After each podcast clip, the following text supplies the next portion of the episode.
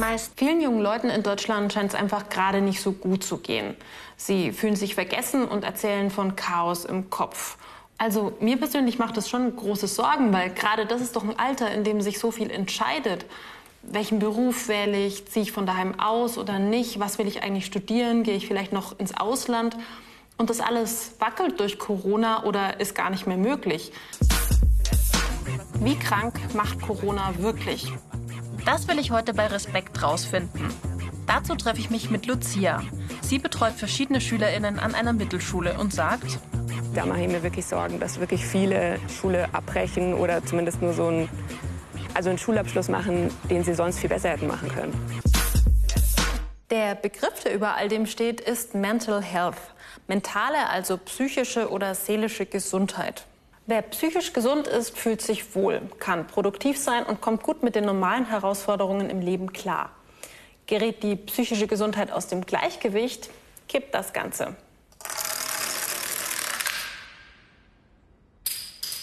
Die Folge, ich bin nicht mehr belastbar, kann mich nicht mehr in die Gemeinschaft einbringen und im schlimmsten Fall werde ich sogar krank. Hi, ich bin Frank. Ich bin mega neugierig und stelle mir wahnsinnig viele Fragen. Frank und Lisa Sophie von Die Frage beschäftigen sich schon länger mit Themen wie Angst, psychische Erkrankungen oder Einsamkeit. Bei YouTube haben sie eine riesen Community. Über eine halbe Million Menschen schauen regelmäßig ihre Videos.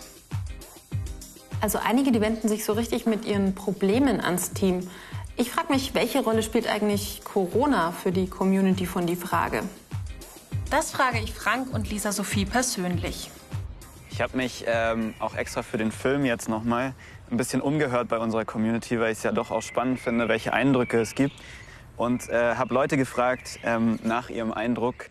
Ich wurde angefragt von einer Sendung, ob ich was zum Thema psychische Gesundheit bei jungen Menschen sagen könnte. Und deshalb wollte ich gern euer Feedback einholen, eure Erfahrungen sammeln und ähm, eine kleine Fragerunde starten. Die überwiegende Mehrheit hat so hat geschrieben wie totale Einsamkeit, ähm, Depression aufgrund Arbeits- und Perspektivlosigkeit, Verfremdung von eigentlich sehr guten Freunden, ähm, also Einsamkeit, Stress. Das sind immer wiederkehrende sozusagen ähm, Symptome und auch Gefühle, die da auftauchen. Also zum Beispiel schreibt hier jemand, durch das Online-Semester ist für mich mein ganzer Lebensraum weggefallen. Normalerweise war ich 24-7 in der Uni und unter Leuten. Das ist alles weg.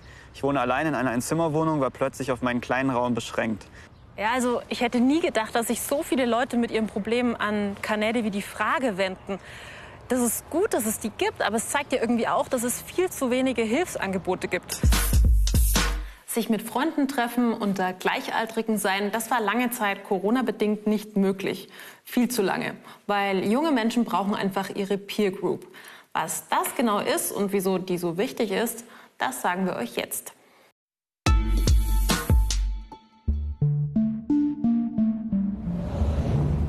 Das englische Wort Peer bedeutet Gleichaltrige, Gleichgestellte oder Ebenbürtige. Eine Peer Group ist eine Clique von Menschen im gleichen Alter und mit ähnlichen Interessen. Sie ist vor allem im Jugendalter von großer Bedeutung, wenn die Clique zum ersten, mehr oder weniger frei gewählten sozialen Umfeld wird. Ab der Pubertät werden Freundschaften tiefer und die Peer Group wird wichtiger als alles andere. Die jungen Menschen beginnen einen eigenen Lebensstil zu entwickeln. Welche Kleidung soll ich tragen? Welche Musik hören? Überzeugungen entstehen in der Clique aber auch soziales Verhalten wird geübt.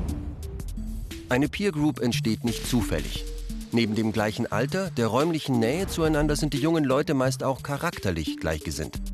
Sie teilen ihre Meinungen, konsumieren die gleichen Dinge und haben untereinander den gleichen Status. Häufig legt sich so eine Gruppe sogar einen eigenen Sprachstil oder einen eigenen Verhaltenskodex zu. Und alle in der Peer Group begegnen sich auf gleicher Augenhöhe. Kein Elternteil, kein Erwachsener, der eingreift und Regeln vorschreibt. Die Peers erziehen sich gegenseitig und können in der geschützten Umgebung ihrer Clique den Übergang in das Erwachsenenleben proben. Die Gruppe wird zum Spielfeld, wo sie ihre eigenen Grenzen austesten können, wo sie lernen, wer will ich sein. Aber sie lernen auch den Umgang mit anderen Menschen. Wie ticken denn die anderen? Wie argumentiere ich, wenn ich eine andere Meinung als meine Freundinnen habe? Oder wie unterstütze ich meine Freundinnen, wenn es ihnen nicht gut geht? Und nicht zuletzt haben viele innerhalb ihrer Peer Group auch ihre ersten sexuellen Erfahrungen. Eine Peer Group gibt jungen Menschen emotionalen Rückhalt. Hier finden sie Bestätigung und Unterstützung. Wer keiner Peer Group angehört, dem fehlt ein sozialer Rahmen, kann sich nicht mit anderen Menschen seines Alters ausprobieren und bekommt kein Feedback auf seine Handlungen. Die Identitätsbildung wird erschwert. Und viele bekommen das Gefühl, anders zu sein und fühlen sich ausgegrenzt.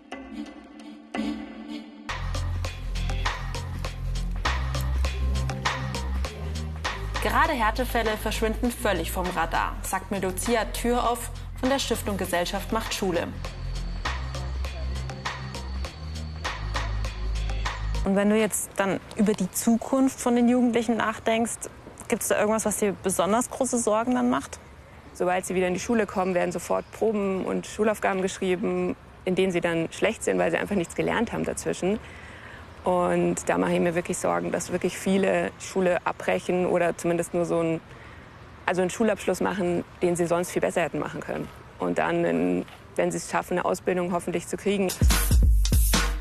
Saral, Sie ist 14 Jahre alt und geht in die siebte Klasse einer Münchner Mittelschule. Seit drei Jahren lebt sie nun in Deutschland.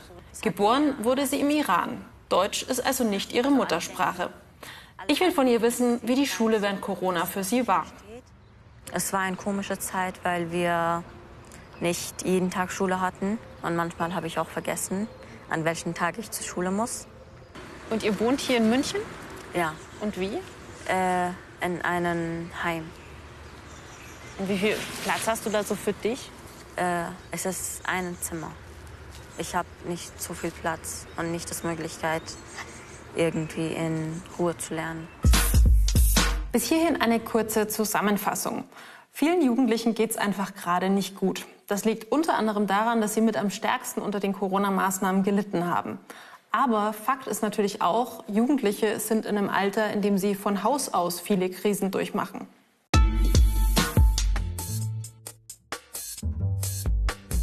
Jedes vierte Schulkind in Deutschland leidet unter psychischen Problemen, zum Beispiel an Depressionen oder Angststörungen. Tendenz steigend. Ergebnis einer Kinder- und Jugendstudie von 2019, also noch vor der Corona-Pandemie. Diese Zahl basiert auf Krankenkassendaten. Es sind also von Ärzten diagnostizierte Fälle. Fachleute gehen davon aus, dass es außerdem viele unerkannte und unbehandelte Fälle gibt. Fast 8% aller depressiven Kinder und Jugendlichen im Alter von 10 bis 17 Jahren mussten laut Studie im Zeitraum eines Jahres sogar ins Krankenhaus, im Schnitt für 39 Tage. Das familiäre Umfeld spielt übrigens eine ziemlich große Rolle. Sind die Eltern seelisch krank, ist die Gefahr, dass auch das Kind erkrankt, dreimal so hoch. Bei Kindern suchtkranker Eltern ist das Risiko, selbst eine Sucht zu entwickeln, 2,4 mal höher als bei anderen Kindern.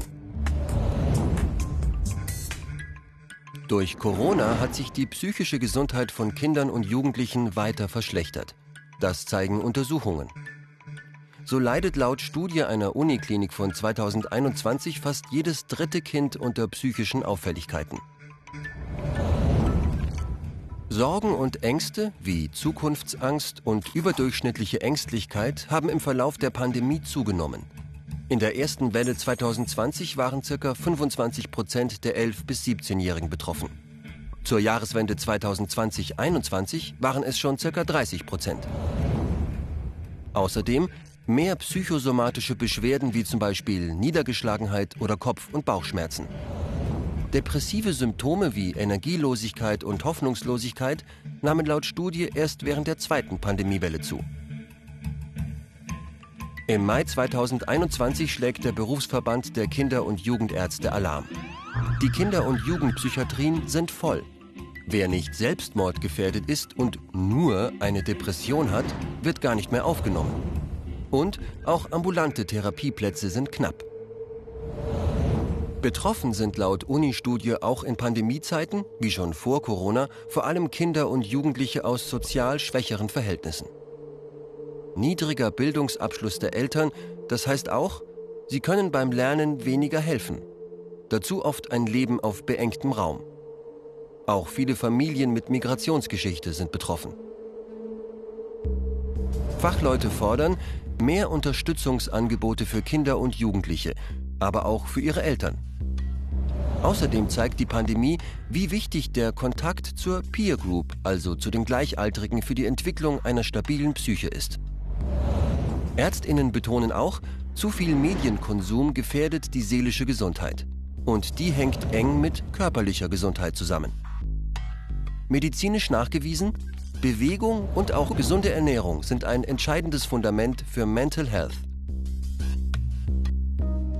Auch das Bundesfamilienministerium sagt, ja, Kinder und Jugendliche in Deutschland haben in den letzten Monaten wahnsinnig viel verpasst. Privat und in der Schule. Auf unsere Frage, was die Politik dagegen machen will, antworten sie, Geld investieren. Nämlich insgesamt 2 Milliarden Euro, zum Beispiel in Lernwerkstätten, Sozialarbeit oder Freizeitangebote. Und 2 Milliarden, das ist schon viel Geld. Damit könntet ihr immerhin achtmal die Münchner Allianz Arena bauen. Aber reicht das? Darüber will ich mit ihr reden. Jana C. Hallo. Hallo. Ich bin Sabine. Hi. Hallo Jana, freut mich. Sie ist Studentin und hat vor ein paar Jahren die Selbsthilfegruppe Ich bin nicht alleine gegründet. Auf Instagram gibt sie jungen Menschen mit psychischen Erkrankungen Tipps. Und mittlerweile hat sie ihre eigene Praxis. Und wer kommt dann so zu dir? Das ist auch ganz unterschiedlich. Also ich habe sowohl junge als auch ältere Menschen ähm, aus komplett verschiedenen Sozialschichten. Ähm, also es ist ganz verschiedene Berufe. Eigentlich kunterbunt, wer zu mir kommt sozusagen. Derjenige, der halt Hilfe braucht und Unterstützung. Die Umgebung ist wirklich wunderschön. Aber trotzdem kann es einem auch hier schlecht gehen. Jana wird mir gleich einen Einblick geben, was es wirklich heißt, an Depressionen zu leiden. Jetzt geht es ja einfach vielen Leuten gerade nicht so gut. Also Corona schwingt irgendwie immer mit. Ab wann ist es denn kein Corona-Blues mehr? Ab wann ist es mehr? Das ist total schwer, das pauschal sozusagen festzulegen, weil das bei jedem unterschiedlich ist. Aber das Wichtige ist einfach, egal, ob es einem wegen einem Corona-Blues nicht gut geht oder wegen schon einer Depression, ähm, sich Hilfe holen und sich jemandem anvertrauen und sozusagen das nicht alles mit sich selbst auszumachen. Hilfe anzunehmen ist schwer und momentan besonders, weil es einfach nicht genügend Therapieplätze gibt. Janas Tipp deshalb, auch wenn gerade keine Therapeutinnen da sind, es hilft schon, sich eine Vertrauensperson zu suchen, um mit ihr über Ängste und Sorgen zu sprechen. Jetzt hat man ja während Corona auch, finde ich, sehr stark gemerkt, dass Jugendliche einfach nicht wirklich eine Lobby haben. Ne? Woran liegt das denn? Für die Politik merkt man leider jetzt auch in der Corona-Pandemie sich einfach viel auf die Wähler konzentriert. Und was die Wähler glücklich macht, das machen sie. Und Jugendliche haben kein Wahlrecht. Dementsprechend habe ich das Gefühl, fallen sie natürlich auch deswegen mit hinten runter. Ich glaube nicht nur, ähm, aber auch deswegen. Und ich glaube, oft werden Jugendliche so ein bisschen unmündig dargestellt. Mhm. So nach dem Motto, ach, die wissen ja eh noch nichts und die können da ja noch gar nicht mitreden. Aber dass Jugendliche, oder vielleicht nicht alle, aber sehr viele eigentlich schon ganz genau wissen, was Sache ist und auch Ideen hätten, ähm, das wird oft einfach nicht gesehen. Heute habe ich bei Respekt herausgefunden, ja, es stimmt. Vielen jungen Menschen geht es einfach gerade nicht gut. Und das liegt natürlich nicht nur an Corona, aber Corona wirkt wie ein Brandbeschleuniger. Wer vor der Pandemie schon Probleme hatte, hat die jetzt oft noch gehäuft. Und deswegen brauchen die, die betroffen sind, jetzt alle Aufmerksamkeit, die sie kriegen können.